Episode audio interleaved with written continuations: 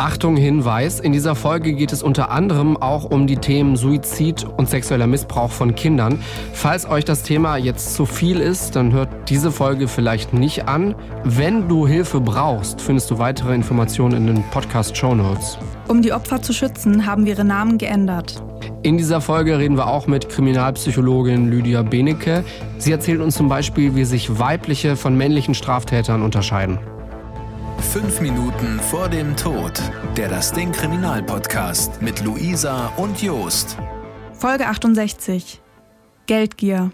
Am 8. August 2018 wird eine Polizeistreife zu einer Wohnung in Tegernsee gerufen. Was auf den ersten Blick erstmal wie ein Suizid aussieht, wird sich später doch als Mord herausstellen.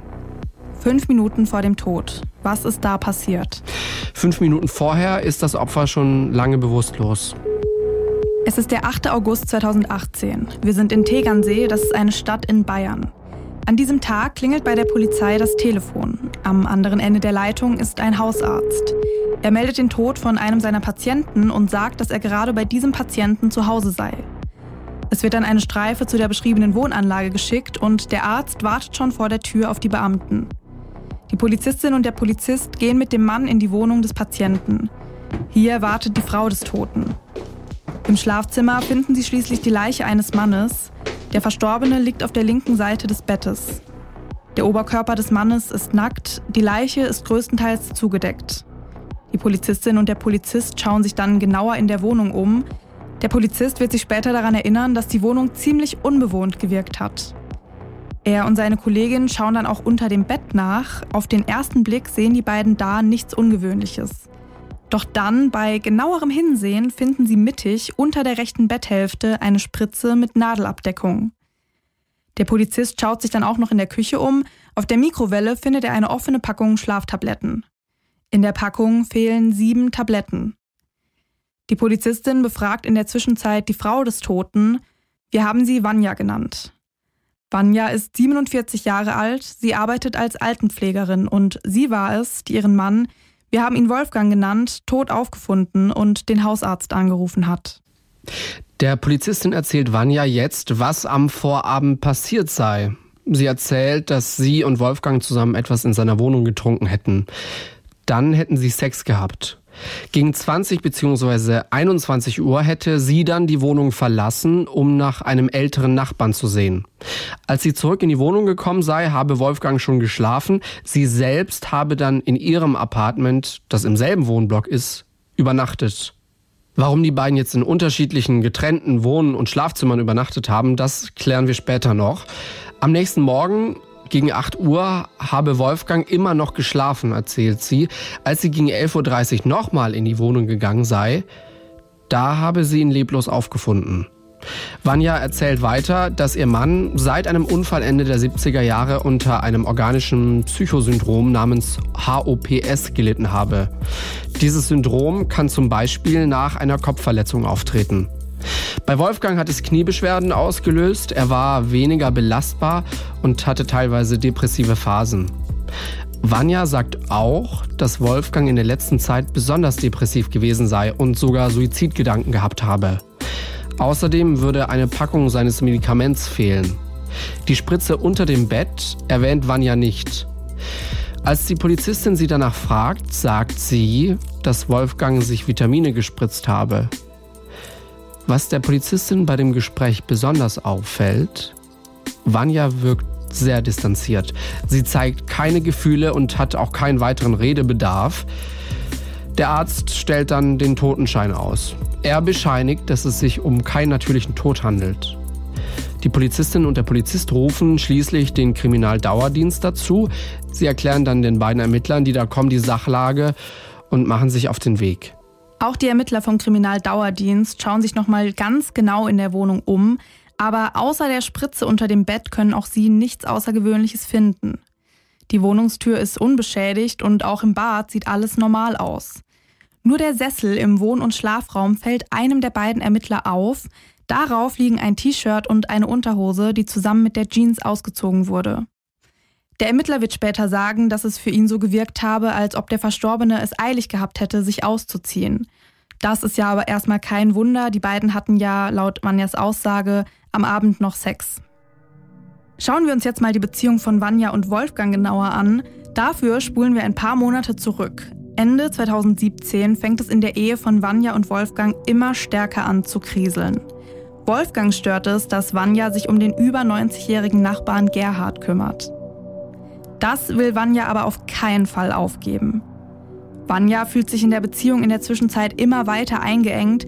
Sie wünscht sich mehr Freiraum und um das zu erreichen, will sie, dass Wolfgang aus der gemeinsamen Wohnung auszieht.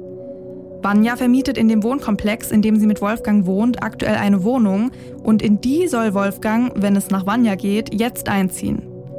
Auch wenn sie räumlich gerne von ihrem Mann getrennt wäre, eine Scheidung kommt für sie nicht in Frage.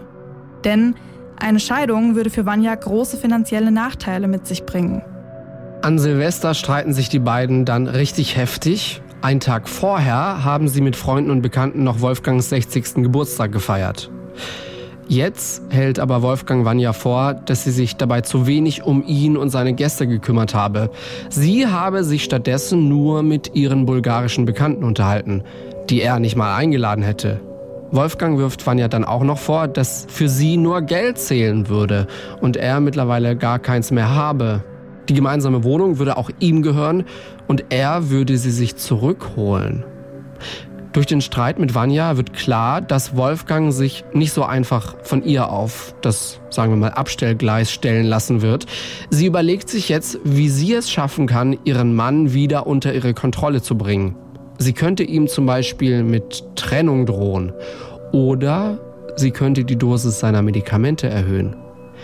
Wenn das alles nicht klappen sollte, beschließt sie, Wolfgang umzubringen. Vanya überlegt sich dann auch tatsächlich sogar schon ganz genau, wie sie es dann anstellen will. Wolfgangs Tod soll wie ein natürlicher Tod oder wie ein Suizid aussehen. Dafür will sie Insulin benutzen. Falls es nötig werden sollte, will sie mit Morphium nachhelfen. Schon im Januar fängt Vanya damit an, alles für ihren Plan vorzubereiten. Bei ihrem Aufenthalt in Bulgarien besorgt sie sich Humaninsulin, synthetisches Insulin und drei Milliliter Ampullen Morphium. Nach ihrer Rückkehr fängt Vanya damit an, ihre Wohnung in dem Wohnkomplex zu renovieren. Sie will nach wie vor, dass Wolfgang in diese Wohnung einzieht und hat ihm, ganz nach Plan, ansonsten die Trennung angedroht. Außerdem sorgt Vanya dafür, dass Wolfgang seinen Hausarzt wechselt. Sie hofft, dass Wolfgang durch stärkere Medikamente wieder unter Kontrolle zu bekommen sei. Im Juli merkt Vanya dann aber, dass ihr Plan nicht so ganz aufgeht. Sie kann Wolfgang immer noch nicht so kontrollieren, wie sie es gerne hätte. In der letzten Zeit hat Wolfgang auch wieder häufiger Kontakt zu seiner Schwester und Vanya hat Angst, dass Wolfgang seiner Schwester von ihren Beziehungsproblemen und seinen Geldproblemen erzählen könnte. Denn Wolfgangs Schwester, die ist Anwältin. Zur selben Zeit werden Wolfgangs Depressionen immer schlimmer. Am 20. Juli lässt er sich deshalb in die psychiatrische Abteilung eines Krankenhauses einweisen. Das passt Vanya gar nicht. Wenn Wolfgang im Krankenhaus ist, dann kann sie ihn ja nicht kontrollieren. Außerdem könnte er den Ärztinnen und Ärzten dort von seinen Problemen mit ihr erzählen. Vanya, der ist das jetzt alles zu unsicher und spätestens Ende Juli beschließt sie deswegen, Wolfgang umzubringen. So hat sie freie Bahn, um zu versuchen, an Gerhards Geld zu kommen, ohne die finanziellen Nachteile einer Scheidung. Denn Vanya kümmert sich nicht einfach so um Gerhard, weil sie so ein guter Mensch ist, sondern weil sie es auf sein Erbe abgesehen hat. Am 26. Juli schreibt sie dann jeweils eine Patientenverfügung für Wolfgang, sich selbst und ihren Nachbarn Gerhard. Darin hält sie fest, dass sie jeweils nicht autopsiert werden und schließlich verbrannt werden wollen. Vanjas Vorbereitungen gehen dann noch weiter. Am 6. August ist Wolfgang mit seinem Sohn auf einem Ausflug. An diesem Tag meldet sie seine drei Autos auf sich selbst um. Warum macht sie das? Wenn die Autos offiziell ihr gehören, können sie nach Wolfgangs Tod an niemanden weitervererbt werden. 7. August 2018. Der Tag der Tat. Wolfgangs Sohn ist mittlerweile wieder nach Hause gefahren. Am Abend essen Vanja und Wolfgang mit Gerhard in ihrer Wohnung zusammen. Sie trinken Bier und Wodka. Dann bringt Vanja Gerhard in seine Wohnung und ins Bett. Als Vanja zurückkommt, schlägt sie Wolfgang vor, in die andere Wohnung zu gehen. Das machen sie dann auch. Vanja will, dass Wolfgang entspannt ist und nicht misstrauisch wird. Deswegen schlägt sie vor, dass sie Sex haben könnten. Danach gibt Vanya Wolfgang Tabletten. Sie sagt ihm, dass es sein verschriebenes Antidepressivum ist. In Wahrheit sind es aber Schlaftabletten. Vanya will, dass Wolfgang möglichst tief schläft. Wolfgang schläft dann auch ein und zwischen 22 Uhr und Mitternacht spritzt Vanya ihm eine erste Dosis Insulin in den Oberschenkel. Wie oft Vanya Wolfgang in dieser Nacht Insulin spritzt, das kann später nicht mehr genau festgestellt werden. Fakt ist aber, sie verabreicht ihm mehrere Dosen von dem Humaninsulin und von dem schnell wirkenden synthetischen Insulin. Im Urteil ist von erheblichen Mengen die Rede. Vanya kommt in der Nacht immer wieder, um nachzusehen, ob Wolfgang noch am Leben ist. Zwischen 4 und 5 Uhr morgens spritzt Vanya Wolfgang dann noch die drei Ampullen Morphium in den Oberschenkel. Das Morphium soll den Prozess beschleunigen. Vanya ist am Vormittag nämlich mit ihrer Tochter verabredet. Und bis dahin will sie sich sicher sein, dass ihr Plan funktioniert hat. Wolfgang stirbt schließlich am 8. August zwischen 9 und 9.30 Uhr am Morgen an der Vergiftung durch das Insulin und das Morphium. Bevor wir jetzt zu den weiteren Ermittlungen kommen, schauen wir uns Vanya nochmal genauer an. Was ist das für ein Mensch? Sie wird 71 in Bulgarien geboren. Ihrem Vater gehört ein Klamottengeschäft. Außerdem kauft und verkauft er auch noch Wohnungen. Ihre Mutter arbeitet als Musikerin und Musiklehrerin. Und aus der ersten Ehe ihrer Mutter hat Vanya noch eine ältere Halbschwester. Ihre Eltern trennen sich dann, als Vanya gerade mal sechs Monate alt ist. Bis sie sieben ist, wächst Vanya hauptsächlich bei ihren Großeltern auf. Ihre Mutter arbeitet und kann sich deswegen anscheinend nicht den ganzen Tag um sie kümmern. Bei Vanyas Großeltern ist oft ihr Onkel zu Besuch. Von ihm wird Vanya körperlich und sexuell missbraucht. Später wohnt Vanya dann wieder zusammen mit ihrer Halbschwester bei ihrer Mutter. Ihren Vater besucht sie regelmäßig.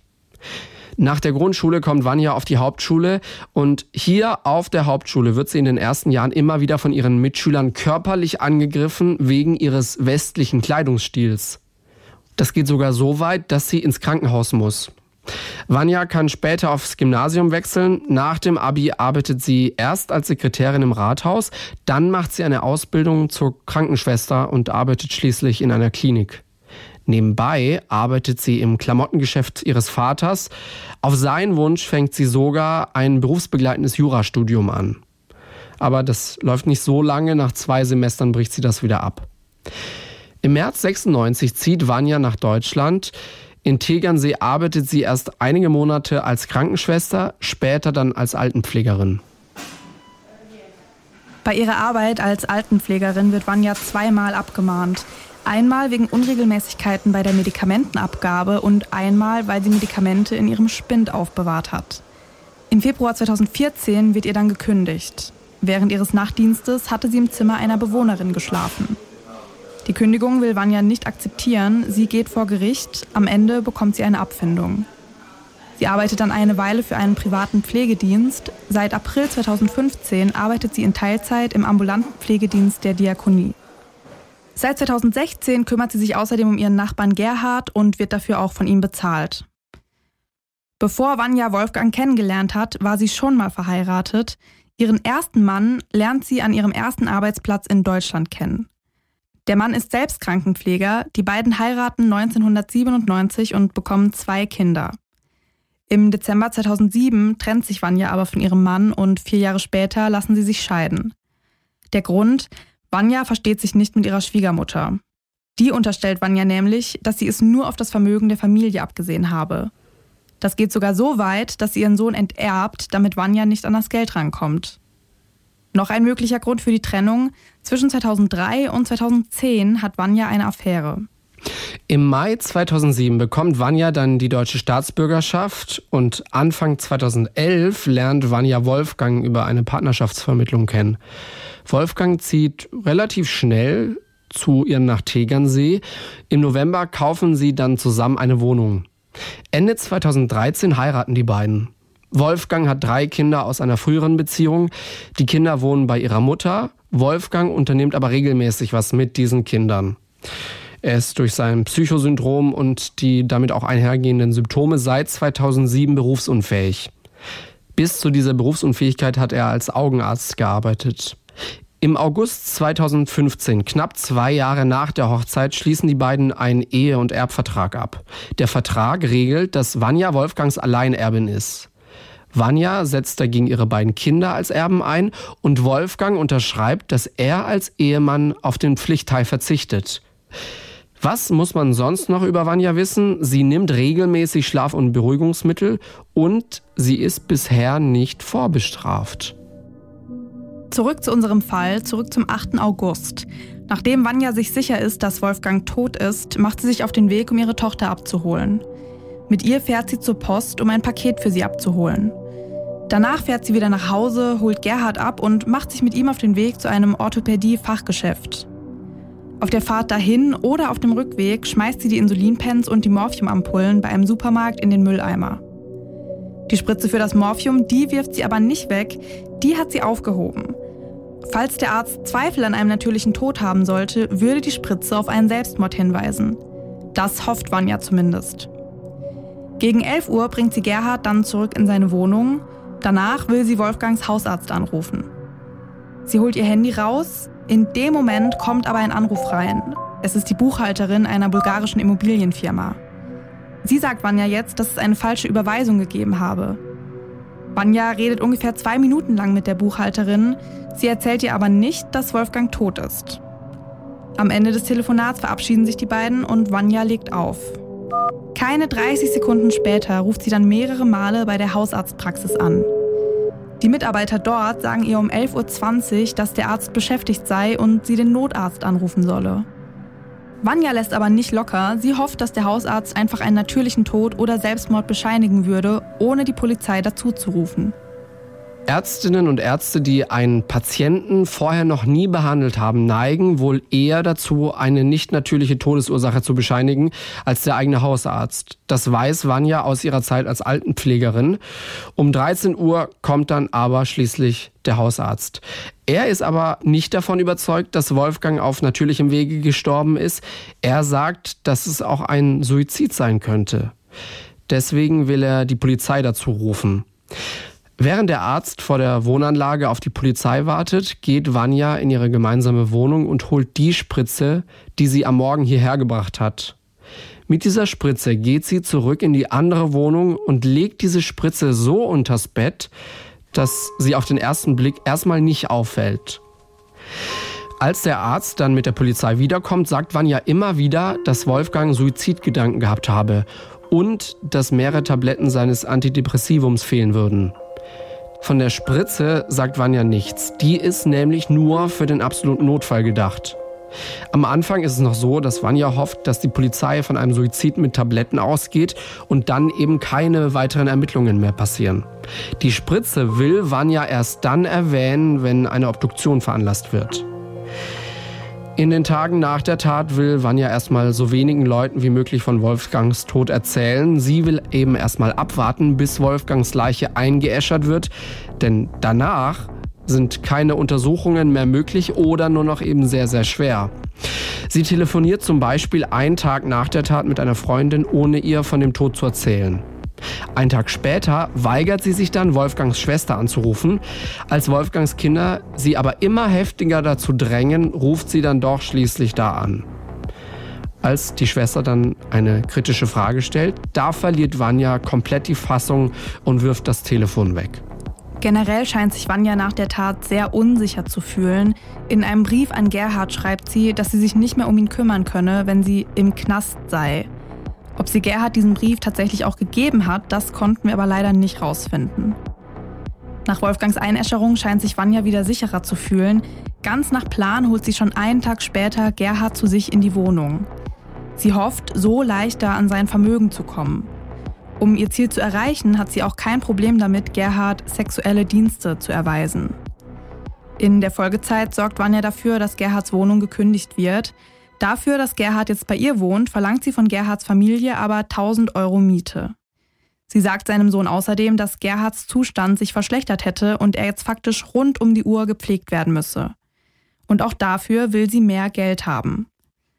Das alles reicht Vanja dann aber noch nicht. Sie schlägt Gerhard vor, dass er seinen Teil des Hauses, in dem er früher mit seiner Frau gewohnt hat, verkaufen solle.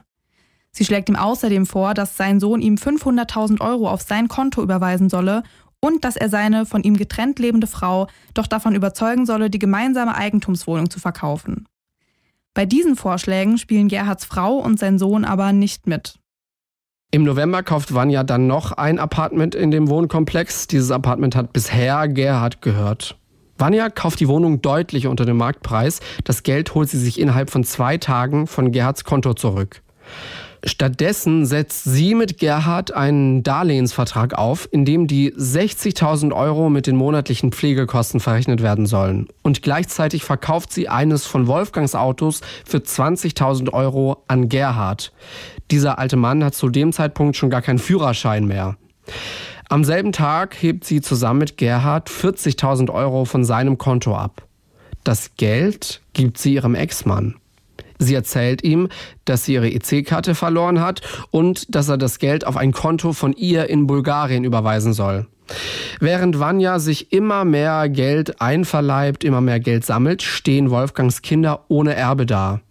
Auch wenn Vanya die Alleinerbin ist, steht den Kindern ein Pflichtteil zu. Vanya sagt den Kindern aber, dass es gar kein Erbe geben würde.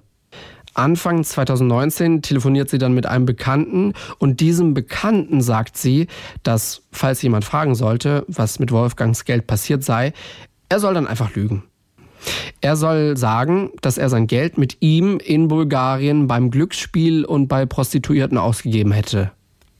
In den Wochen und Monaten nach Wolfgangs Einäscherung passiert dann noch was sehr Bizarres. Vanya geht nachts mit einem Akkuschrauber bewaffnet auf den Friedhof zu Wolfgangs Urnengrab.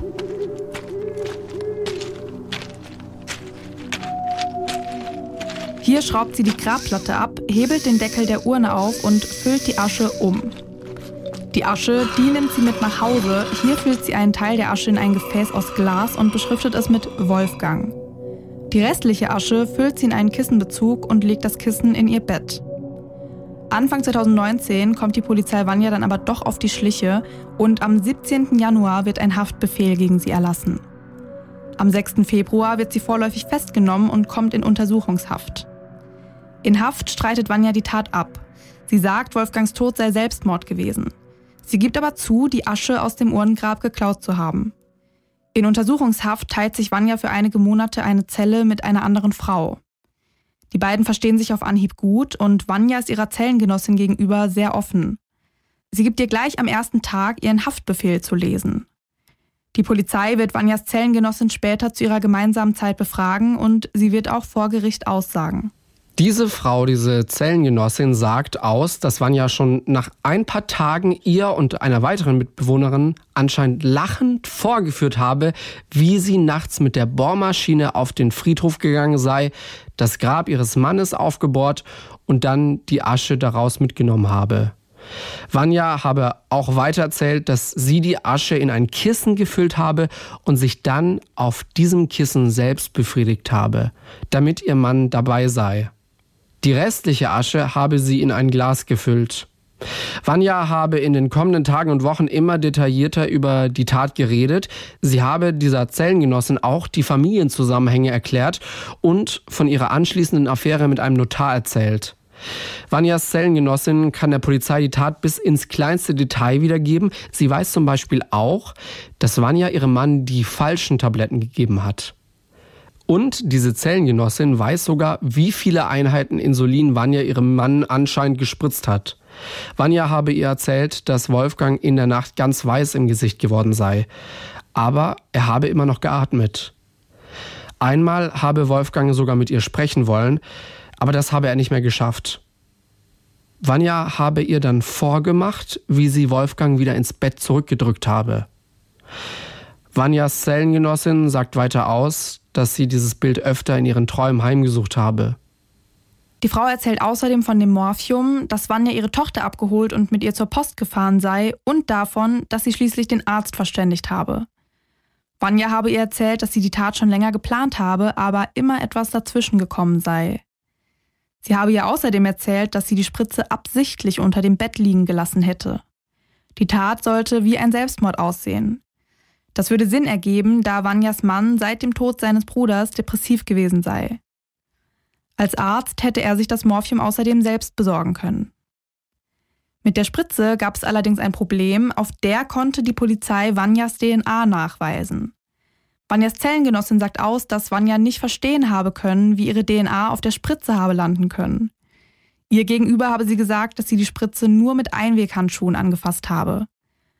Ihr Anwalt habe ihr dann erklärt, dass DNA-Spuren und Fingerabdrücke nicht dasselbe sind. Vanja hat ihrer Zellengenossin auch erzählt, warum sie Wolfgang umgebracht hat. Sie habe erzählt, dass sie sich viel mit Wolfgang gestritten habe. Er sei eifersüchtig und böse zu ihr gewesen. Sie habe sich eingeengt gefühlt und das nicht mehr ausgehalten. Die Zellengenossin sagt weiter aus, dass sie Vanya gefragt habe, warum sie sich nicht einfach habe scheiden lassen. Darauf habe Vanya ihr geantwortet, dass ihr Mann das nicht so einfach akzeptiert hätte. Während ihrer gemeinsamen Zeit in Haft habe Vanya immer wieder gesagt, dass sie die Tat nicht bereue und dass es richtig gewesen sei.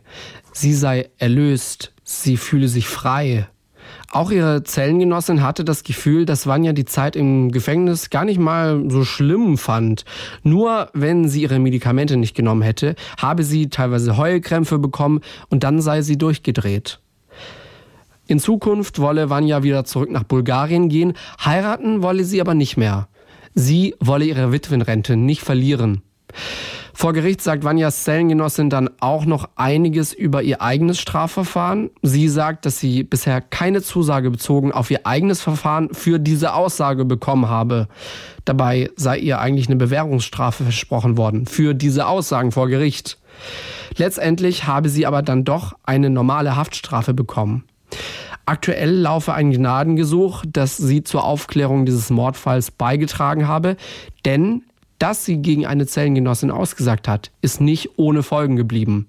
Sie sei von anderen Insassinnen als Verräterin beschimpft worden oder als 31er, also umgangssprachlich, jugendsprachlich für Verräter, verräterisches, untreues Verhalten.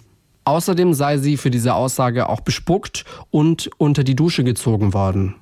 Am 18. Dezember 2020 wird am Landgericht München dann das Urteil gesprochen. Banja wird wegen Mordes in Tatmehrheit mit Störung der Totenruhe zu einer lebenslangen Freiheitsstrafe verurteilt. Das Gericht stellt außerdem die besondere Schwere der Schuld fest. Bei der Urteilsverkündung unterbricht Vanja den Richter immer wieder mit lauten Zwischenrufen. Weil sie sich auch nach mehreren Ermahnungen nicht beruhigt, muss sie schließlich den Saal verlassen. Der Vorsitzende Richter sagt, dass Vanja besonders theatralisch auftreten würde, Zitat, was man gemeinhin als Drama Queen bezeichnet.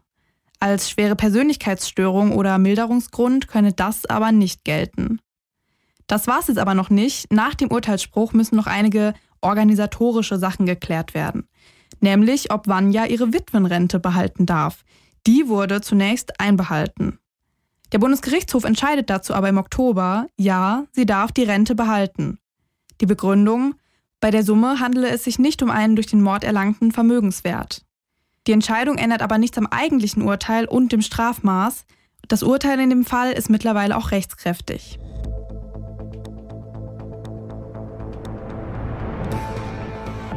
Und dann darf sie die Witwenrente auch noch behalten. Ja, Wahnsinn. Äh, was ein Fall. Frauen als Täterinnen hatten wir hier in diesem Podcast auch wirklich noch nicht so oft, auch weil sie eben statistisch gesehen nicht so oft jemanden umbringen im Vergleich zu den Männern, ja. Und wir wollen darüber reden, auch vor allem nochmal über diesen Fall mit einer Person, die ihr oder ganz viele vor allem von euch sicher kennen, Kriminalpsychologin Lydia Benecke. Luisa, du bist mit ihr nochmal diesen Fall durchgegangen und du hast auch noch über viele andere Sachen mit ihr geredet. Genau, ich habe mit ihr unter anderem geklärt, eben ob das wirklich so ist, dass Männer wirklich mehr Straftaten begehen als Frauen und ob das stimmt, dass Frauen wirklich öfter mit Gift töten, so wie in diesem Fall. Hallo. Für die Hörerinnen und Hörer, die dich jetzt noch nicht kennen sollten, was wahrscheinlich eh nur ein sehr kleiner Teil ist, aber vielleicht stell dich den doch mal noch mal ganz kurz vor. Ja, ich heiße Lydia Benecke und arbeite als Kriminalpsychologin in meinem Kernjob arbeite ich in der Rückfallpräventionsbehandlung von Sexual- und Gewaltstraftätern. Mit den Sexualstraftätern arbeite ich in einer Ambulanz, in die diese im Rahmen ihrer Bewährungsauflagen kommen. Und mit den Gewaltstraftätern, also auch Menschen, die Menschen getötet haben oder versucht haben, Menschen zu töten, mit denen arbeite ich in einer speziellen Art von JVA. Und in beiden Einrichtungen sind die Menschen, mit denen ich arbeite, hauptsächlich männlich. In der JVA sind ausschließlich Männer und in der Ambulanz für sexuell straffällige Menschen können zwar auch Frauen ankommen, aber das geschieht nur sehr, sehr, sehr, sehr, sehr, sehr selten. Du hast dir jetzt auch ähm, speziell für diese Folge den Fall angeschaut, den wir jetzt in dieser Folge besprochen haben. Es war ja jetzt in diesem Fall so, dass die Täterin eine ziemlich schwere Kindheit gehabt hat. Sie wurde als Kind sogar sexuell missbraucht. Und tatsächlich ist es so, dass wir jetzt schon in vielen Folgen dieses Phänomen hatten, dass die Täter oder Täterinnen wirklich eine schwere Kindheit hatten. Und inwiefern kann man denn da Zusammenhänge zur Tat herstellen? Wir sehen in der Stichprobe der Menschen, die Tötungsdelikte begehen, sehr häufig, dass dort Besonderheiten zu finden sind. Das sehe ich auch in meiner Arbeit. Ich arbeite ja seit 2011 in dieser Gruppe für Gewaltstraftäter. Da geht es um Männer, aber unsere internationale Forschung zeigt, dass hier die Besonderheiten, die ich in den Fällen sehe, sich auch definitiv in den internationalen Statistiken bezogen auf Männer und Frauen, die schwere Delikte, also auch spezifische Tötungsdelikte begehen, immer wiederfinden. Und zwar findet man bei diesen Stichproben, wenn man sich die Biografien genauer anschaut, häufig emotionale und oder körperliche und oder sexuelle Misshandlungen in der Kindheit und Jugend. Man muss aber dazu sagen, dass das natürlich keine hinreichende Erklärung dafür ist, dass jemand als erwachsene Person einem anderen Menschen Gewalt antut oder sogar ein Tötungsdelikt begeht. Und hier ist natürlich die Frage, wie kommt es, dass die allermeisten Menschen, die solche Faktoren in ihrer Kindheit haben, nicht straffällig werden und nicht anderen schaden? Und ein kleiner Prozentsatz von denen aber dann in unseren Gefängnissen sitzt und diese schweren Straftaten begangen hat. Und bei diesen Personen, nicht nur in Deutschland, sondern auch international, sieht man halt typischerweise diese Hintergründe. Und um das zu verdeutlichen, das Prinzip, nehme ich gerne das Beispiel Zigarettenrauchen als Risikofaktor. Also es ist relativ klar, dass dass Rauchen von Zigaretten nicht gerade gut für die Gesundheit ist. Und wenn jemand sehr, sehr viel raucht, über, sagen wir mal, 20 Jahre, ist die Chance doch relativ groß, dass das irgendwann gesundheitlich sich nicht so positiv auswirken wird. Aber wenn du jetzt zehn Personen nehmen würdest und die würden alle zum selben Zeitpunkt, sagen wir mal mit 18, anfangen zu rauchen, würden alle 20 Zigaretten am Tag rauchen und wir würden uns die 20 Jahre lang in ihrer gesundheitlichen Entwicklung anschauen, dann würde vielleicht die eine oder andere Person Lungenkrebs bekommen. Die eine oder andere Person würde vielleicht früher einen Schlaganfall bekommen als andere. Die eine oder andere Person würde irgendeine Herz-Kreislauf-Erkrankung vielleicht bekommen. Wir wissen, es gibt viele Möglichkeiten, was ausgelöst werden kann, wenn jemand sehr lange sehr viel raucht. Und dann gibt es immer den statistischen Ausreißer, wo man sagt, ja, Oma hat geraucht wie ein Schlot und wurde 90. Aber dennoch kann man sagen, viel Konsum von Zigaretten erhöht die Wahrscheinlichkeit, dass das gesundheitlich also Dinge auslösen kann, die die Person, hätte sie jetzt nicht so viel geraucht, wahrscheinlich so nicht entwickelt hätte zu diesem Zeitpunkt. Und ungefähr so ähnlich ist das, wenn man den Risikofaktor emotionale und oder körperliche und oder sexuelle Misshandlung in der Kindheit und Jugend als Risikofaktor nimmt. Wenn man zehn Personen nimmt, die alle dieselbe ungünstige Kindheit hatten, dann werden auch diese sich sehr unterschiedlich entwickeln. Aber umso früher und umso länger Misshandlungen dieser Art erlebt wurden, Besonders tragisch ist ja, dass Kinder das sehr häufig von engen Bezugspersonen erleben, solche Misshandlungen. Desto größer ist die Wahrscheinlichkeit, dass Probleme entstehen können im Leben. Aber die können auch sehr, sehr vielfältig sein. Manche Menschen können Probleme haben, später enge Beziehungen aufzunehmen und vielleicht Leute emotional eher auf Distanz halten. Manche können vielleicht auch ausgelöst durch solche Erlebnisse zum Beispiel depressive Symptome entwickeln oder Angstsymptome oder andere Probleme in ihrem Leben, die also ausgelöst werden können durch eine so ungünstige Kindheit und Jugend. Und es gibt auch Menschen, die trotz solch ungünstiger Faktoren es schaffen, sich wirklich positiv zu entwickeln und dann als Erwachsene gar nicht schwerwiegende Beeinträchtigungen bei sich wahrnehmen in ihrem Leben. Die hatten dann also quasi Ressourcen, mit denen sie das Ganze kompensieren konnten. Und man sucht sich natürlich als Mensch nicht aus, mit welcher Mischung von Risikofaktoren und mit welcher Mischung von Ressourcen man ausgestattet ist und wie diese dann sich gegenseitig beeinflussen. Und so ist eben die Beobachtung, dass wir in den Gefängnissen, wo Menschen aufgrund von Tötungsdelikten dann irgendwann einsitzen, dass wir bei dieser Stichprobe eigentlich immer Menschen sehen, bei denen eine Kombination dieser Faktoren in unterschiedlichem Ausmaß und eben mit einer unterschiedlichen Ausprägung zu sehen ist, aber die allermeisten Menschen, die genau diese Kindheit und Jugend hatten, werden eben nicht diese Besonderheiten entwickeln. Und wir sagen auch immer, weil ich arbeite ja mit schuldfähigen Tätern. Das heißt, Bei denjenigen, mit denen ich in diesem Gefängnis arbeite, werden häufig besondere Persönlichkeiten, Persönlichkeitsausprägungen festgestellt. Aber die Regel ist die, selbst wenn du eine Persönlichkeit hast, aufgrund derer es dir vielleicht leichter fällt, anderen zu schaden, sagen wir, weil du ein bisschen weniger mitfühlst als andere oder weil du dein Mitfühlen zumindest zeitweise ausschalten kannst, weil diese Eigenschaften ausgelöst werden können bei ein paar wenigen Menschen aufgrund von sehr ungünstigen Faktoren in ihrer Kindheit in Kombination mit anderen Faktoren, die da eine Rolle spielen,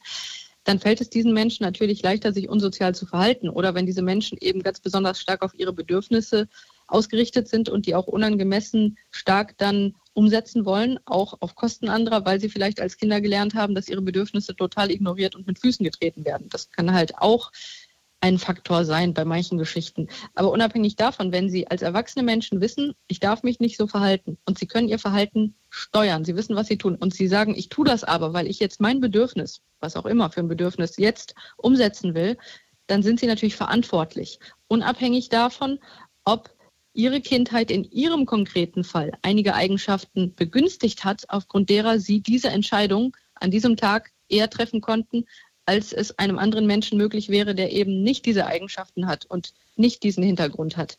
Also Steuerungs- und Einsichtsfähigkeit ist natürlich sehr, sehr wichtig und deswegen die Menschen, mit denen ich arbeite, also spezifisch die Männer in dem Gefängnis, die haben typischerweise besondere Persönlichkeiten, aufgrund derer es ihnen leichter gefallen ist, dann beispielsweise diese Entscheidung zu treffen, einen Menschen zu töten oder auf diese Art zu reagieren in einer bestimmten Situation. Und trotzdem sagen wir, eine Erklärung ist keine Entschuldigung. Und der erwachsene Mensch ist verantwortlich für seine Handlungen. Und das ist halt ganz wichtig. Und wenn du dir jetzt eben diesen Fall anschaust, was ist da, ich sage jetzt mal in Anführungszeichen, typisch für dich und was fällt da aus dem Muster raus? Also zunächst einmal natürlich mir auch aufgefallen, dass in dem Urteil bezogen auf die biografischen Hintergründe der Frau beschrieben wurde explizit, dass da sicher ein paar ungünstige Erlebnisse in ihrer Kindheit vorlagen. Ich habe zum Beispiel in dem Urteil gelesen, dass es wechselnde Bezugspersonen in der frühen Kindheit gab, dass sie also auch von ihren Großeltern versorgt wurde, weil eben eine sehr frühe Scheidung ihrer Eltern dazu geführt hat, dass die sie auch nicht zusammen versorgt haben. Das an sich ist natürlich kein Risikofaktor, aber wenn man dann das Gesamtbild sieht, also man sieht, sie hatte also schon als kleines Kind sicherlich eine gewisse Instabilität bezogen auf die wechselnden Bezugspersonen, die sie versorgten. Und dann erlebte sie offenbar auch noch, das wird auch in dem Urteil beschrieben, in der Umgebung, wo sie sich eigentlich sicher fühlen sollte, nämlich bei den Großeltern, die sie versorgten, sexuelle und körperliche Misshandlungen durch den Onkel. Das heißt, wir haben einerseits bezogen auf die emotionale Entwicklung einen Faktor, dass sie als kleines Kind schon gemerkt hat, dass Bezugspersonen auch wechseln und dass da also, sagen wir mal, nicht die super sichere Familienkonstellation zunächst einmal herrschte, zusätzlich aber auch sehr relevant erschwerend hinzukam, sexuelle und körperliche Misshandlung durch den Onkel in der Familiensituation, wo man sich ja als Kind eigentlich sicher fühlen sollte, wo sie das Gegenteil erlebt hat. Und dann wird auch noch in dem Urteil erwähnt, dass sie später in der Schule auch sehr große Konflikte hatte mit denjenigen, mit denen sie in der Schule war. Und dort wird zum Beispiel auch berichtet, dass es zu heftigen körperlichen Auseinandersetzungen gekommen ist. Das ist so weit gegangen, dass sogar, das steht im Urteil, im Rahmen von körperlichen Auseinandersetzungen in der Schule kam es zu mehreren Stürzen auf den Kopf, in deren Folge die Angeklagte kurz bewusstlos wurde und auch einmal für zwei bis drei Tage im Krankenhaus behandelt werden musste. Also da gab es offensichtlich auch heftige Konflikte und auch Gewalterfahrungen im Schulkontext. Das sind natürlich alles Faktoren, die niemals entschuldigen, dass jemand eine Straftat begeht. Nochmal, auf keinen Fall ist das irgendeine Entschuldigung. Aber wir können hier also das sehen, was ich halt in der Arbeit häufig sehe und was wir auch in unserer Forschung international sehen, dass halt solche Faktoren bei denjenigen, die später Tötungsdelikte begehen, häufiger zu finden sind. Und die können halt bei manchen Menschen gegebenenfalls in der Persönlichkeit bestimmte Eigenschaften verstärken, die dann es der Person leichter machen, ein Tötungsdelikt zu begehen. Allerdings muss ich dazu sagen, dass was das konkret für Eigenschaften hier sind, was diese Frau konkret gefühlt hat und gedacht hat, das kann ich an dieser Stelle natürlich nicht beurteilen aufgrund dieser Zusammenfassung im Urteil. Aber mir fällt halt auf, dass diese Faktoren hier auf jeden Fall erwähnt wurden in dem Fall. Und eine andere Sache ist, dass wir hier auch in dem Urteil ausgeführt sehen, dass ein sehr starkes Motiv offenbar ein finanzielles Motiv war. Also das würde man ja dann subsumieren unter Habgier. Also das Bedürfnis, sich auch finanziell zu bereichern und vor allem auch durch eine Scheidung keine finanziellen Nachteile zu erleben. Also dieses finanzielle Motiv wird ja in dem Urteil sehr, sehr umfassend auch ausgeführt. Und Habgier ist eben ein häufiges Motiv bei Tötungsdelikten, sowohl bei Männern als auch bei Frauen. Von daher würde man das hier also jetzt sehen und das ist dann nicht allzu überraschend. Und auch die Tatsache hier in der Kombination, dass jetzt eine Person getötet wird, die die Frau nicht mehr haben will. Das ist dieses Motiv, sich entledigen wollen. In dem Urteil wird erklärt, dass diese Frau diese Beziehung nicht mehr wünschte. Diese Beziehung war ja auch zunehmend von Konflikten geprägt und es war eigentlich absehbar, dass das nicht mehr lange so gut gehen würde. Und gleichzeitig wird aber betont, sie wollte die Beziehung nicht mehr, aber sie wollte finanziell auf keinen Fall Verluste, sondern eher Gewinne. Und so wird argumentiert in dem Urteil, dass hier also der Auslöser war, die Beziehung wird hier nicht weitergeführt. Gleichzeitig wolle sie aber eben finanziell eher Gewinne als Verluste. Und so habe sie sich dann entschieden zu töten. Und hier wird ja auch in dem Urteil relativ plausibel erklärt, dass hier ja der Versuch bestand, dass gar nicht erst wegen eines Tötungsdeliktes ermittelt werden sollte. Und wenn man rein rational denkt, dann ist ja dann naheliegend, dass sie eine Methode sucht, die möglichst nicht als Tötungsdelikt identifiziert wird. Und so war es ja auch. Also offenbar war ja die Hoffnung einerseits, dass man das Ganze halt als Suizid relativ schnell dann bewerten würde und sie dann also überhaupt gar nicht befürchten müsste, dass da zum Beispiel eine Polizeiermittlung überhaupt erfolgen würde. Das war zumindest ihre Hoffnung. Und so ist verständlich, dass das Mittel dieser Tötung hier offensichtlich ganz rational geprägt war von der Überlegung, wie sie die nicht mehr gewünschte Beziehung beenden kann, gleichzeitig finanziell sich dadurch eher noch bereichern kann und natürlich eben nicht erwischt wird als Täterin. Also daher ist es relativ logisch, warum sie sich für genau dieses Mittel entschieden hat. Das bringt mich dann auch direkt zu meiner nächsten Frage. Wir haben jetzt mittlerweile schon fast 70 Folgen aufgenommen mit den allerunterschiedlichsten Fällen und wir hatten tatsächlich bisher nur sehr, sehr wenige weibliche Täterinnen. Mhm. Und wie ist es denn jetzt statistisch gesehen? Aber begehen Männer denn wirklich so viele mehr Verbrechen als Frauen? Also gerade jetzt in Bezug auf die Tötungsdelikte. Genau, also man kann sagen, dass auch im Vergleich zwischen unterschiedlichen Ländern und neun von zehn Tötungsdelikten von Männern begangen werden. Ach krass, das ist natürlich so sehr auffällig, ja. Natürlich stellt sich dann die Frage, wie kommt das? Ist ja auch wirklich eine sehr interessante Frage, weil das ja sehr offensichtlich irgendwelche Gründe haben muss. Und um genau zu sein, die meisten Menschen hoffen immer, dass es so den einen Faktor gibt, den man benennen könnte und dann wäre alles klar. Aber so funktionieren Menschen nicht, weil Menschen sind halt sehr komplexe Wesen und es gibt bei Menschen typischerweise nicht einen Faktor, der irgendetwas auslöst, sondern immer viele Faktoren mit ihren Wechselwirkungen. Genau das ist der Grund, warum die Debatte warum die meisten Tötungsdelikte von Männern begangen werden, bis heute auch nicht geklärt ist, denn es gibt ganz offenkundig viele Faktoren, die auch noch in diesen Wechselwirkungen zueinander stehen. Also ein Faktor, der häufig diskutiert wird, ist natürlich die Frage, gibt es da einen biologischen Hintergrund? Und vielleicht hast du auch schon mal gehört von der Diskussion bezogen auf das männliche Sexualhormon Testosteron und dass man da im Prinzip auch festgestellt hat, dass das aggressives Verhalten wahrscheinlicher machen kann. Allerdings ist es auch da nicht ganz so einfach. Es ist nicht einfach so wie mehr Testosteron gleich automatisch mehr aggressives Verhalten, sondern wie man dann in der späteren Forschung auch gesehen hat, muss man auch das in bestimmten Kontexten sehen, also auch in situativen Kontexten und anderen Faktoren, die da eine Rolle spielen. Und dementsprechend ist Testosteron sicherlich ein Faktor, aber jetzt nicht so wie der einzige, der das alles komplett erklären würde.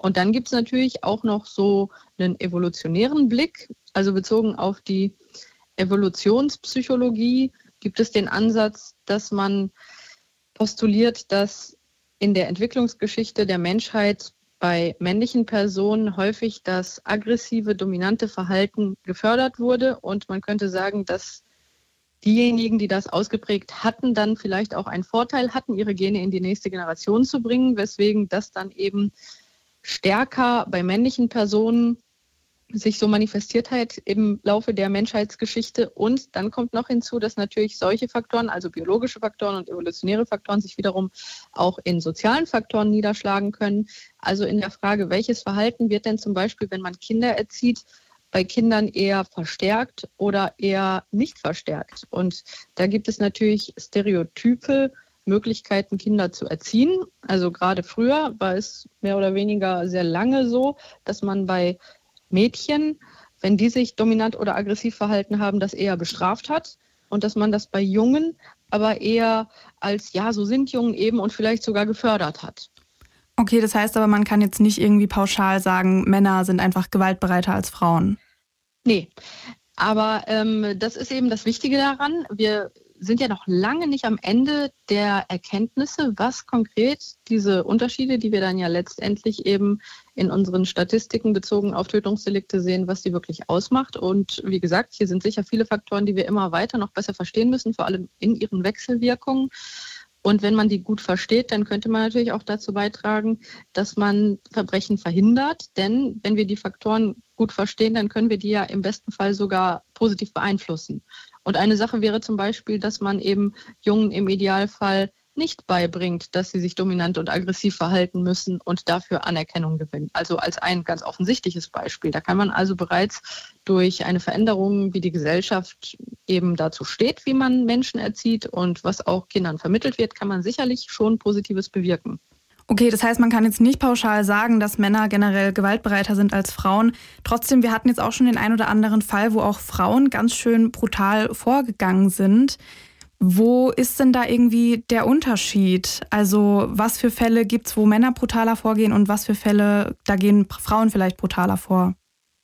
Also brutal ist halt die Frage, wichtig ist vielleicht zu schauen, wann wenden Männer eigentlich Gewalt an und wann Frauen, denn wir sehen ja nun mal, dass Männer deutlich häufiger Gewalt anwenden. Das sehen wir eben in den Statistiken bezogen auf die schwere Gewaltkriminalität und dann auch bezogen auf die Anzahl der männlichen Inhaftierten im Verhältnis zu den Frauen, die in Gefängnissen sind.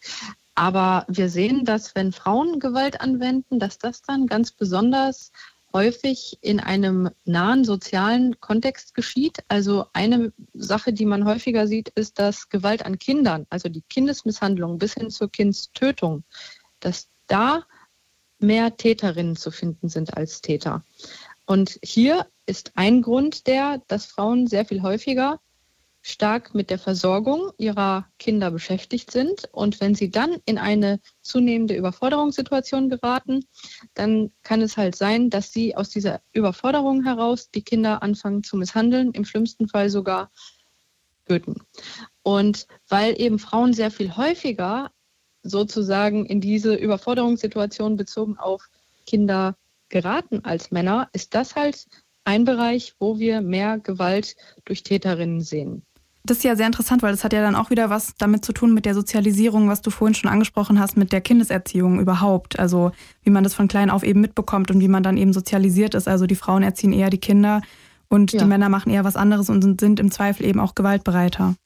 Ja, vor allem ist das Interessante, dass halt äh, in diesen Konstellationen die Frauen entweder hauptsächlich für die Versorgung zuständig sind und der Partner halt wie auch immer geartet sich nicht so einmischt oder vielleicht sogar komplett die Familie verlassen hat und dann ähm, die Frau halt häufiger als ähm, ein Mann jetzt dann auch das Kind alleine versorgen muss. In diesem Kontext sehen wir eben diese Häufung an äh, Gewalt an Kindern durch Täterinnen im Verhältnis zu Tätern. Die Männer sind sozusagen häufiger weg, wenn sie überfordert sind in der Situation mit den Kindern. Und die Frauen sind die, die dann in der Situation verbleiben und im schlimmsten Fall dann eben auch Gewalt ausüben. Und wir haben ja auch das große Feld der Neonatizide, also die Kindstötung unmittelbar nach der Geburt bei unerwünschter Schwangerschaft. Die wird dann entweder verheimlicht oder wirklich sogar verdrängt. Und das sind dann diese Fälle, wo eben die Frau sich mit der Schwangerschaft, die sie nicht haben will, nicht auseinandersetzt, es dann zur Geburt kommt und das Kind entweder getötet wird oder eben irgendwo gelassen wird, wo es stirbt. Und offenkundig ist das natürlich der Deliktbereich, wo man Frauen sieht, die das dann eben tun. Ja. Und dann haben wir auch noch den Bereich der Angehörigenpflege, wo man häufiger Gewalt, die durch Frauen ausgeübt wird, findet. Und hier ist die Begründung ganz ähnlich wie bei der Gewalt gegen die Kinder wenn die Frauen Angehörige pflegen und versorgen. Das können ihre Eltern sein oder Schwiegereltern, ihre Partner oder auch eben ihre Kinder. Dann können sie halt insgesamt in diese Überforderung kommen und dann können die Frauen eben anfangen, auch körperliche Gewalt auszuüben. Und auch hier, weil Angehörigenpflege offenkundig auch immer noch häufiger von weiblichen Personen dann übernommen wird in den Familien. Auch hier sieht man dann, dass das häufiger eben Frauen sind, die dann gewalttätig werden. Man muss auch dazu sagen, dass es da ein gewisses Dunkelfeld gibt, bezogen auf die Gewalt, die von Frauen ausgeht. Und zwar besonders, wenn die Gewalt gegen nahe Angehörige ausgeübt wird. Weil wenn diese Frau eine Person pflegt, sei es halt ihre pflegebedürftigen Eltern oder Partner oder auch ihre Kinder versorgt und dabei auch körperlich gewalttätig ist, dann ist es natürlich für diejenigen, die dann Opfer werden, sehr schwierig, diese Frau anzuzeigen. Sie haben ja eine emotionale Bindung meistens an diese Frau und sind ja auch von ihr abhängig und könnten zusätzlich fürchten, gegebenenfalls, dass ihnen auch nicht geglaubt würde. Mhm. Und somit kann man davon ausgehen, dass es hier ein gewisses Dunkelfeld gibt, wo also Gewalt von Frauen gegenüber ihren nahen Angehörigen, besonders im Kontext von Pflege, dann eben vielleicht nie auffällt. Also das ist wirklich sehr interessant, weil es steht ja so im Gegensatz zu diesem Klischee, was man kennt, dass Frauen ja hauptsächlich mit Gift morden. Also in mhm. dem Fall, den wir jetzt gerade in dieser Folge besprochen haben, war es ja tatsächlich so, dass die Frau, die Täterin in diesem Fall eben mit Gift gemordet hat. Aber auch hier wieder die Frage, wie ist es denn statistisch gesehen? Also du hast ja gerade schon erzählt, dass Frauen in gewissen Situationen schon durchaus gewaltbereit sein können. Aber wie ist es denn statistisch? Also morden Frauen wirklich häufiger mit Gift? Das ist ein Klischee und so nicht haltbar. Denn Gift wird sowohl von Männern als auch von Frauen, wenn sie Tötungsdelikte begehen, wenn man alle Methoden nimmt, die sie benutzen können, in der modernen Zeit eher selten verwendet. Und das ist ganz interessant. Es gab zum Beispiel eine Untersuchung, wo man in den USA Fälle zwischen 1999 und 2012 ausgewertet hat. Und da wurde festgestellt, dass die Tötungsmethode Nummer eins die Verwendung von Schusswaffen war, und zwar sowohl bei Männern als auch bei Frauen. Ja, die einfache Erklärung ist ja, die sind halt dort relativ gut verfügbar und in Haushalten häufig anzutreffen. Und das ist dann halt eine Möglichkeit, mit der du natürlich relativ schnell einen Menschen töten kannst. So, das ist etwas, was wir natürlich jetzt auf Deutschland nicht so anwenden können, weil hier aus guten Gründen die Gesetzgebung bezogen auf Schusswaffen eine deutlich andere ist. Aber interessant ist trotzdem, dass wenn man sich dann auch anschaut in den USA bei dieser Stichprobe, welche anderen Methoden wurden denn benutzt, dann war sehr interessant, dass die jeweiligen Mittel zur Tötung, dass es da zwar kleine statistische Unterschiede gab, aber die waren wirklich sehr, sehr klein.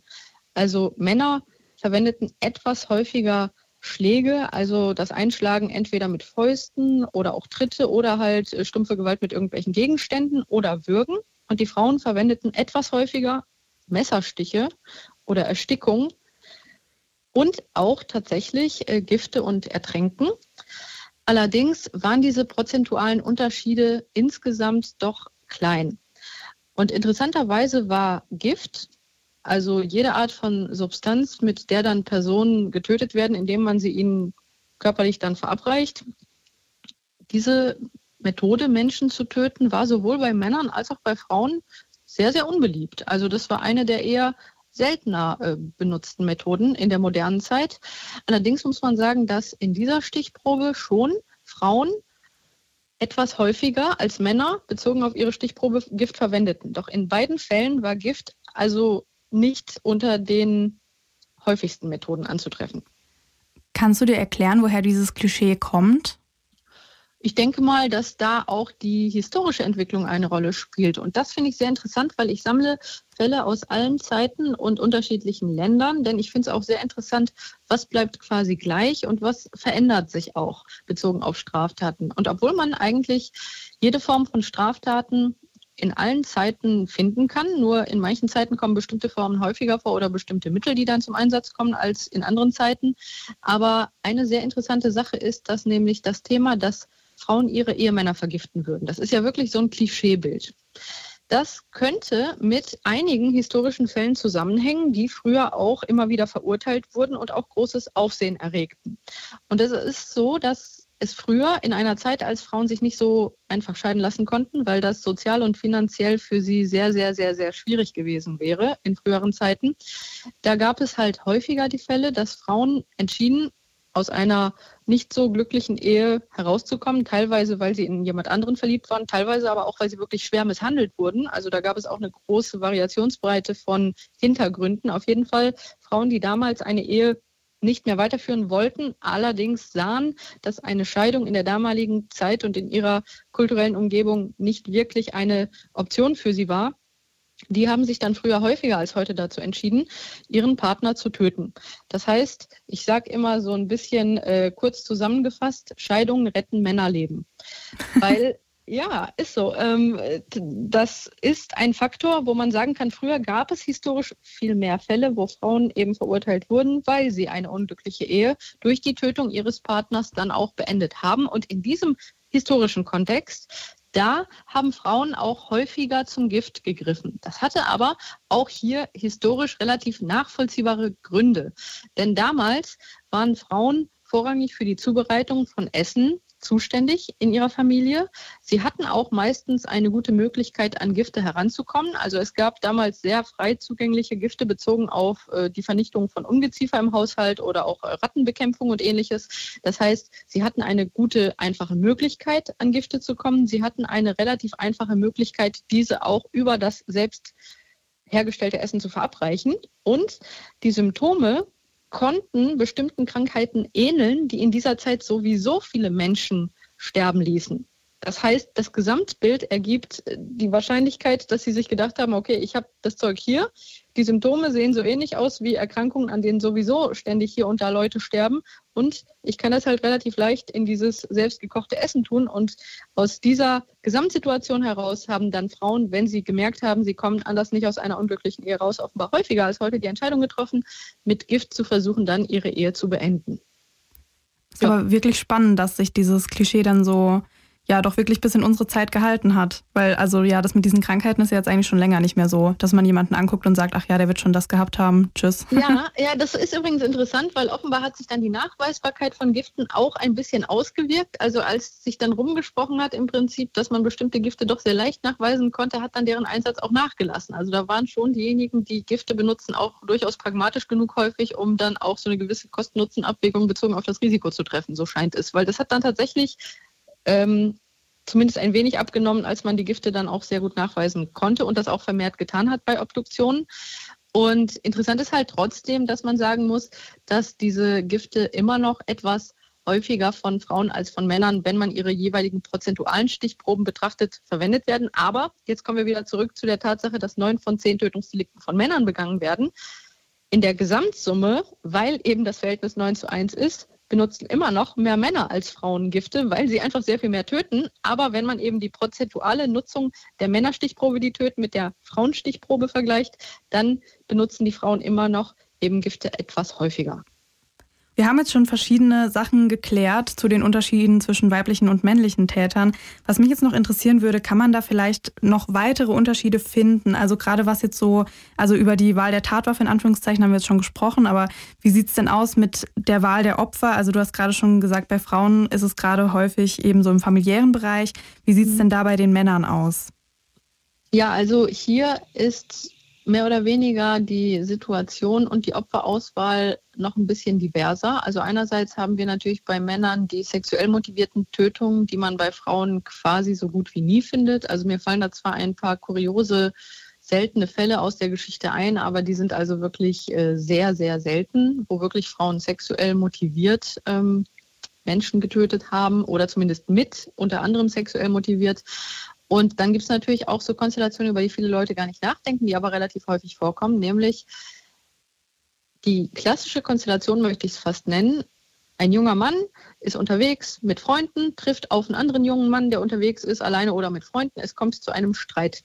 Entweder kennen sich die beiden gar nicht oder nur flüchtig. So, beide fangen an, sich zu streiten. Das Ganze eskaliert und einer von den beiden wird entweder so auf den anderen einschlagen und vielleicht noch gegen den Kopf treten, dass es dann zu einem Tötungsdelikt kommt, oder einer von den beiden zieht halt ein Messer.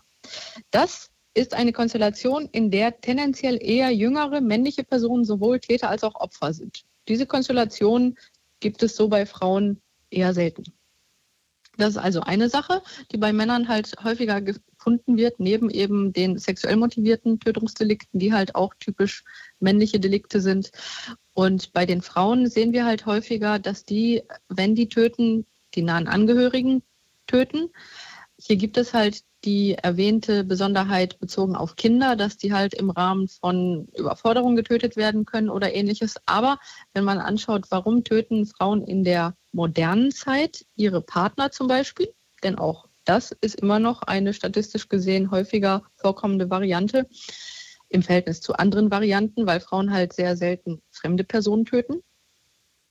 Ähm, bei den Partnern ist es so, dass die Frauen eher auch in der modernen Zeit dann den Partner töten, wenn sie ihn loswerden wollen. Sehr häufig wird dann berichtet, dass sie eine Beziehung hinter sich haben, die häufig von emotionaler und oder körperlicher und oder sexueller Gewalt geprägt war und dass dann diese Tötung von diesen Frauen als Befreiung von diesem sehr, sehr negativ erlebten Partner wahrgenommen wird. Natürlich könnte man sagen, in der heutigen Zeit wäre es sicherlich immer eine Option, sich Hilfe zu holen, in ein Frauenhaus zu gehen. Es gibt ja viele Beratungsstellen. Also es gibt definitiv Optionen, aus einer sehr, sehr negativen Beziehung herauszukommen. Und doch gibt es Frauen, die dennoch in der heutigen Zeit entscheiden, aus einer sehr negativen Beziehung eben herauszukommen durch die Tötung des Partners. Manchmal mehr oder weniger geplant und manchmal auch eher emotional. Und das muss man sagen, häufig ist dann die Situation eher eine emotionale, die sich sozusagen immer mehr verstärkt hat. Und dann gibt es ja diese finale Situation, in der dann gegebenenfalls der Partner auch getötet wird. Und die Frauen, auch in der heutigen Zeit, wollen also, wenn sie einen Partner töten oder auch zum Beispiel jemanden töten, mit dem sie sich sehr überfordert fühlten, also vielleicht auch in einem Pflegekontext von nahen Angehörigen, dann ist da die Motivation eher, man könnte sagen, sie wollen die Person loswerden, sie wollen sich von dieser Bürde befreien so. Und bei Männern, die bezogen auf Partnerschaften töten. Das ist ja das große Wort Femizid, das in der jüngeren Zeit sehr stark diskutiert wird, wo also eine Frau im Rahmen einer bestehenden oder früheren Partnerschaft getötet wird. Da ist der Gedanke der Männer häufiger der, dass sie nicht akzeptieren wollen, dass diese Frau auch ohne sie selbstständig weiter existieren kann und auch gegebenenfalls eine neue Partnerschaft führen kann. Und dementsprechend kann man hier also diametral entgegengesetzte Motive sehen, wenn dann ein Mann entscheidet, eine Partnerin zu töten, was da das häufigste Motiv ist, und umgekehrt, wenn eine Frau entscheidet, ihren Partner zu töten. Abgesehen natürlich von dem ganz wichtigen Punkt, dass in der heutigen Zeit eben die Tötung im Kontext einer bestehenden oder früheren Partnerschaft in den allermeisten Fällen von Männern an ihren Partnerinnen begangen wird. Es gibt einige Motive bezogen auf Tötungsdelikte, die man sowohl bei Männern als auch bei Frauen häufig findet. Und da spielen häufig eine Rolle Wut, Kränkung, Eifersucht und Habgier. Auch Habgier ist sowohl bei Männern als auch bei Frauen ein häufiges Motiv. Vielen, vielen Dank dir für deine Ausführungen. Es war super interessant und lehrreich. Ich habe auf jeden Fall noch mal einiges mitgenommen und ich hoffe, unsere Hörerinnen und Hörer natürlich auch. Und damit sage ich danke dir für deine Zeit. Ich hoffe, du hattest auch ein bisschen Spaß bei uns. War sehr interessant auf jeden Fall. Willkommen zu unserer Nachbesprechung. Hier ist so ein bisschen unser Safe Space. Hier äh, sagen wir Sachen, die uns so aufgefallen sind während der Recherche, Gedanken, die wir hatten und auch manchmal einfach Fragen. Manchmal sind es auch einfach Fragen, auf die ihr dann vielleicht sogar antwortet. Ich muss mich erstmal so ein bisschen ordnen. Wie geht's dir? Weil es, es war ja so viel los. Es war so viel los bei dieser Frau. Erstmal, was alles davor passiert ist, was danach passiert ist, wie sie sich angestellt hat und die größte Frechheit, auch wenn sie da Recht bekommen hat, richterlich, dass sie diese Witwenrente einfach noch bekommt. Ja, also das Bitte ist sowas, was? da können wir kurz mal zuerst drüber reden. Das ist nämlich was, was ich absolut nicht nachvollziehen kann, dieses Urteil. Weil die Begründung des Urteils war ja auch, es ist kein Vermögen, das quasi aus dem Mord entstanden ist. Aber das Versteh ist ich. es doch. Natürlich ist ja, es das. indirekt aber, ja, ne? Um ja, die Ecke quasi. Natürlich, also es war jetzt nicht irgendwie bei Erbangelegenheiten, da hatten wir ja teilweise schon den Fall, eben erst neulich auch mit diesem Doppelmord von Schneidach. Er hat seine Eltern umgebracht, also steht ihm das Erbe nicht zu.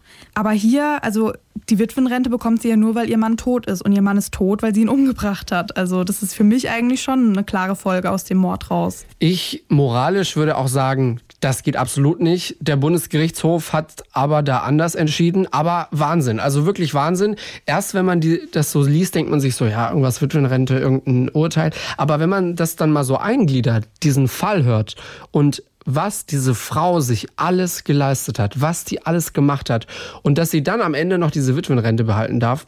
Wow, Wahnsinn. Ähm, was auch ganz besonders wehgetan hat, also es hat wirklich in mir drin wehgetan bei diesem Fall, ist, wie sie da dieser Zellnachbarin anscheinend beschrieben hat, nachdem sie da dieses Insulin gegeben hat, wie dann der noch versucht hat zu reden und oh, grausam. Das ist wirklich, wirklich grausam gewesen also wenn ich so an diesen Fall denke, ich finde sie wahnsinnig berechnend und auch total dreist. Also auch was sie da in, im Gefängnis eben gemacht hat, dass sie da den ja quasi vorgeführt hat, wie sie auf den ähm, Friedhof gegangen ist mit dem Akkuschrauber. Also total dreist und respektlos. Und ja, auch diese ganze Nebengeschichte quasi, eben mit dem Gerhard, mit dem alten Nachbarn, den, den sie da gepflegt hat, das finde ich halt auch sowas. Also wirklich so richtig dreiste Anfragen, die sie ja dann auch gestellt hat. So, hey, ähm, verkauf doch deinen Anteil von deinem Haus, überred doch deine Frau dazu, dass die Eigentumswohnung verkauft werden kann, sag doch deinem Sohn, er soll dir mal eben 500.000 Euro aufs Konto überweisen. Also total krank irgendwie. Dann kam noch die Asche dazu und bei dieser Frau, die macht so vieles und die hat da in diesem, in diesem Fall so vieles gemacht, dass man da aus dem Staunen im negativen Sinne nicht mehr rauskommt. Also allein über die Asche, da könnte, das könnte man ja Jahre diskutieren, was da denn los war. Ja. Also was für Hemmschwellen überschreitest du da? Was für Sachen sind dir einfach egal, dass du eine Asche in ein Kopfkissen füllst? Wow. Ja, schon allein, dass sie da hingegangen ist und die Asche geklaut hat. Also da habe ich mich schon gefragt, was soll denn das jetzt? Also du wolltest ihn ja jetzt gerade unbedingt noch loswerden und jetzt klaust du da seine Asche. Sie dachte, sie wäre auch schlau. Ja, sie hatte diese Spritze ja auch sogar parat gelegt, dass man die so erst im Nachhinein, also nicht direkt, vielleicht findet nicht auf den ersten Blick, falls sie da noch eine Ausrede braucht. Aber die Behörden, die Polizei, die Justiz war schlauer als sie. Ja, finde, das fasst das eigentlich ganz gut zusammen. Aber ja, wieder unheimlich dreist und tatsächlich auch schon der zweite Fall, in dem mit Insulin getötet wurde.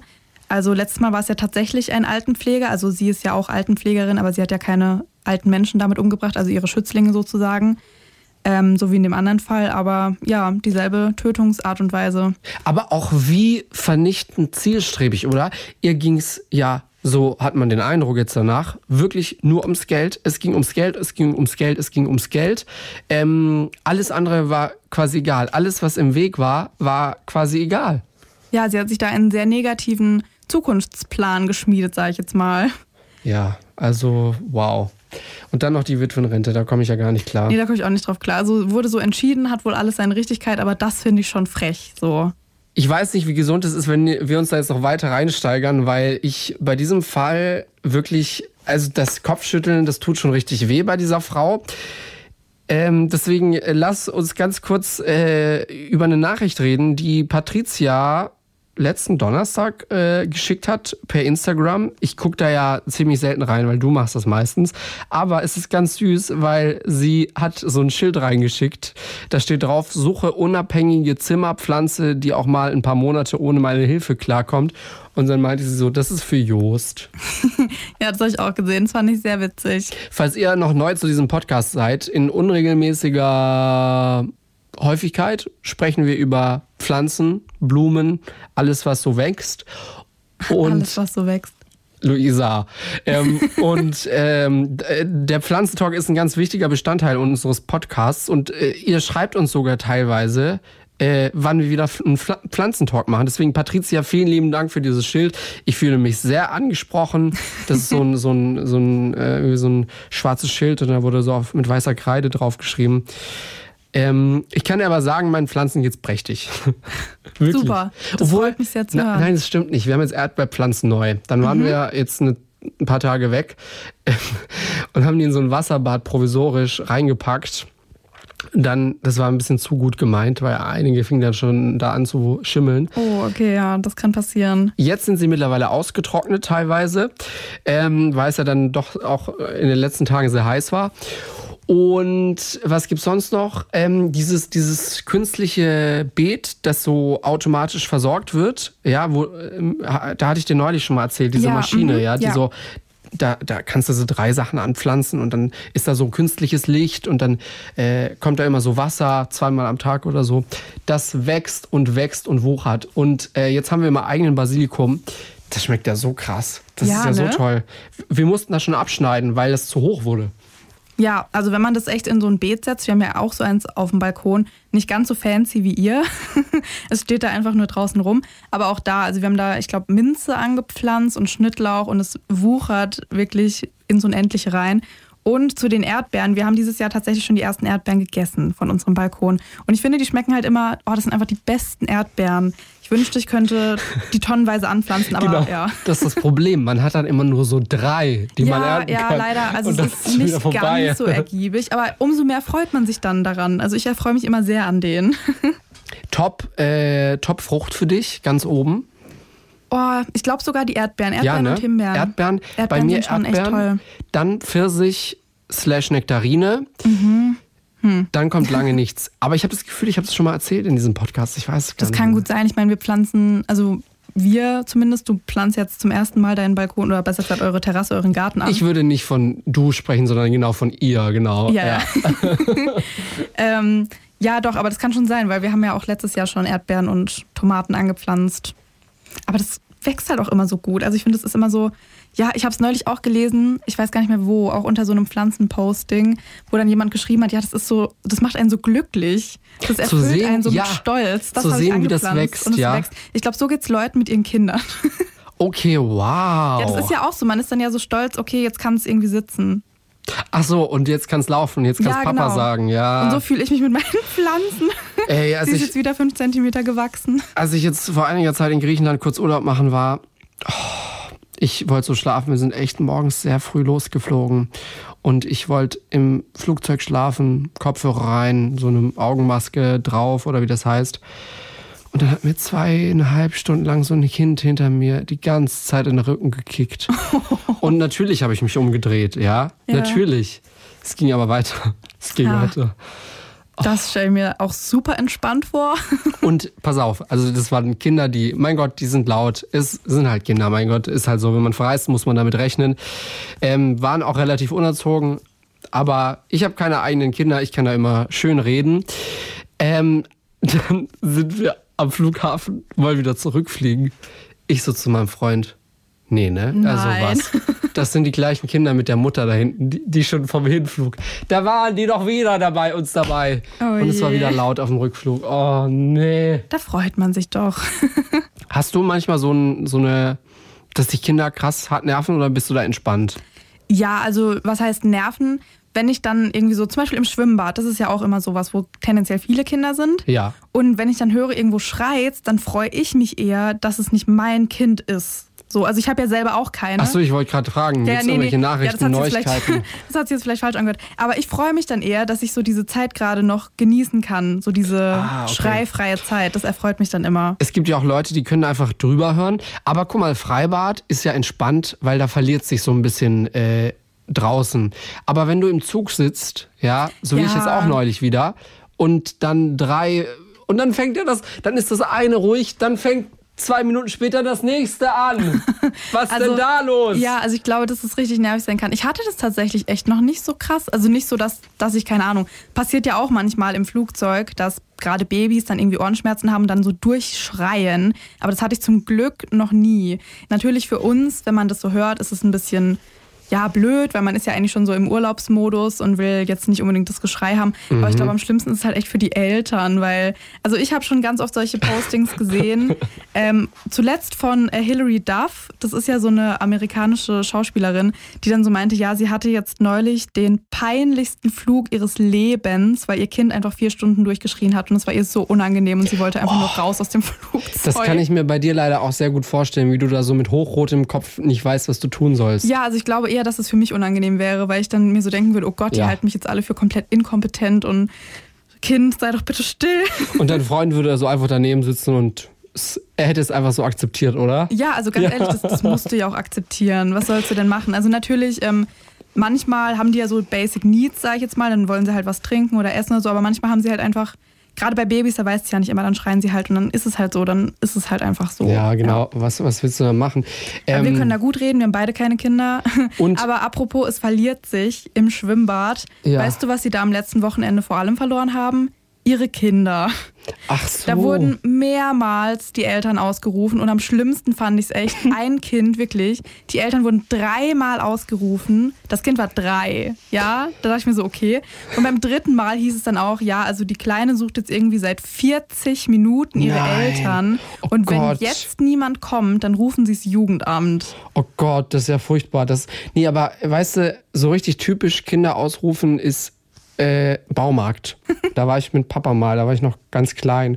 Und ich hatte aber solche Angst zwischen, ich habe mich irgendwo verloren, ich war von so einem Werbebildschirm und habe nicht gemerkt, dass er weggelaufen ist. Tschüss. Und dann die Ansage. Und zwischen diesen wirklich nicht lange, aber da war es umgekehrt, fällt mir gerade auf. Ich wurde ausgerufen als Kind ja, und nicht mein Vater. ja, das sollte eigentlich auch eher so rum sein als anders. Also beides jetzt nicht optimal, aber. Ja, jedenfalls, ähm, ich, ich bin auch eines von diesen Kindern gewesen, die im Baumarkt ausgerufen wurden. Ich kann mich da gar nicht gar nicht rausnehmen. Apropos Nachrichten, äh, kann ich noch eine, darf ich noch eine vorlesen? Okay. Ja. Ich erlaube es. Lukas hat uns geschrieben und ähm, ich bin schon mal definitiv großer Fan von Lukas, weil er sieht so aus, als würde er pumpen auf seinem Profilbild okay. auf Instagram. Naja, er hat da so sein, er flext da so seinen, seinen Arm wie so ein richtiger Pumper. Ähm, da kann Jost sich schon sehr mit identifizieren, wenn ihr mal auf seinem Instagram Das war sehr wart. unsympathisch, ja. Wenn da Leute mit ihrem Arm flexen, aber mein Gott, ähm, Lukas, wir mögen dich. Auf jeden Fall ähm, meinte er, ja, und jetzt stell stellt euch bitte einfach so einen Pumper vor. Wirklich einfach so ein Klischee-Pumper. So ein harter Typ. Ich weiß, manche Leute mögen keine Klischees, alles veraltet. Äh, aber machen wir jetzt einfach mal trotzdem, ja. So. Und Lukas, dieser Pumper, schreibt, ähm, ich, ich höre euch zu, bla bla bla, fieber immer mit. Ähm, außerdem habe ich mir dank euch Pflanzen gekauft. Oh, das fand ich so schön. Bisher musste noch keine sterben. Lukas, der übelste krasse Klischee-Pumper, hat sich dank uns Pflanzen gekauft und es, es leben noch alle. Wow. Also über die Nachricht habe ich mich auch super gefreut. Uns hat neulich noch mal jemand geschrieben. Ich glaube, die Person hatte sich eine Monstera gekauft. Und da war ich so, oh, das war so ein richtig stolzer Moment. Auf meine Empfehlung hin hat sich jemand was gekauft. Ich dachte mir so, mein Gott, ich, ich bin so voll die Influencerin hier. naja. Okay, Lukas, äh, Shoutout an dich. Eine ganz wichtige Info haben wir noch, bevor ihr hier gleich äh, den nächsten Podcast anschaltet und fremd geht. Wir haben noch eine Folge, dann ist Sommerpause. Also Folge 69 kommt noch, dann sind wir so ein paar Wochen weg, kommen im September versprochen wieder. Einen Monat machen wir Pause. Also eine Folge noch und danach sind wir nicht komischerweise verschwunden, sondern wir kommen zurück, versprochen. Und wir würden uns mega freuen, wenn ihr auch zu uns kommt. Nachrichten könnt ihr uns immer noch trotzdem jederzeit schreiben. Instagram at Kriminalpodcast oder kriminalpodcast at dasding.de. Und apropos Fremdgehen mit einem anderen Podcast, das ist doch eigentlich ein gutes Stichwort, vor allem, wenn ihr ja dann die Sommerpause überbrücken müsst. Da haben wir nämlich eine Empfehlung für euch. Und zwar, wenn ihr Lust auf kuriose und auch nerdige Fakten und News aus dem Bereich der Wissenschaft habt, dann hört mal bei Fakt ab rein.